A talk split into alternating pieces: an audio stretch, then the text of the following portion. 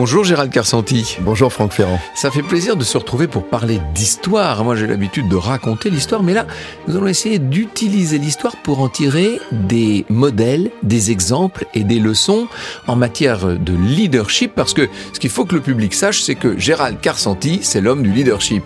Oui, merci Franck. et en fait, en réalité, il y a très peu de podcasts ou de, ou de conférences. ou de conférences qui partent de personnages historiques et qui essayent d'en tirer finalement des leçons en termes de leadership. Qui étaient les personnages? Qui était Robespierre? Qui était Louis XIV et Qui était d'Arc. Jeanne d'Arc, Cléopâtre? Et Bouddha? Et Que peut-on tirer de ces personnages et de leur vie et de ce qu'ils ont fait? Grand leader, les leçons de l'histoire avec Franck Ferrand et Gérald Carsanti. Disponible en podcast sur radioclassique.fr et sur toutes vos plateformes de streaming habituelles. Avec Wooz, le logiciel leader du staffing qui fait briller vos talents. whoz.com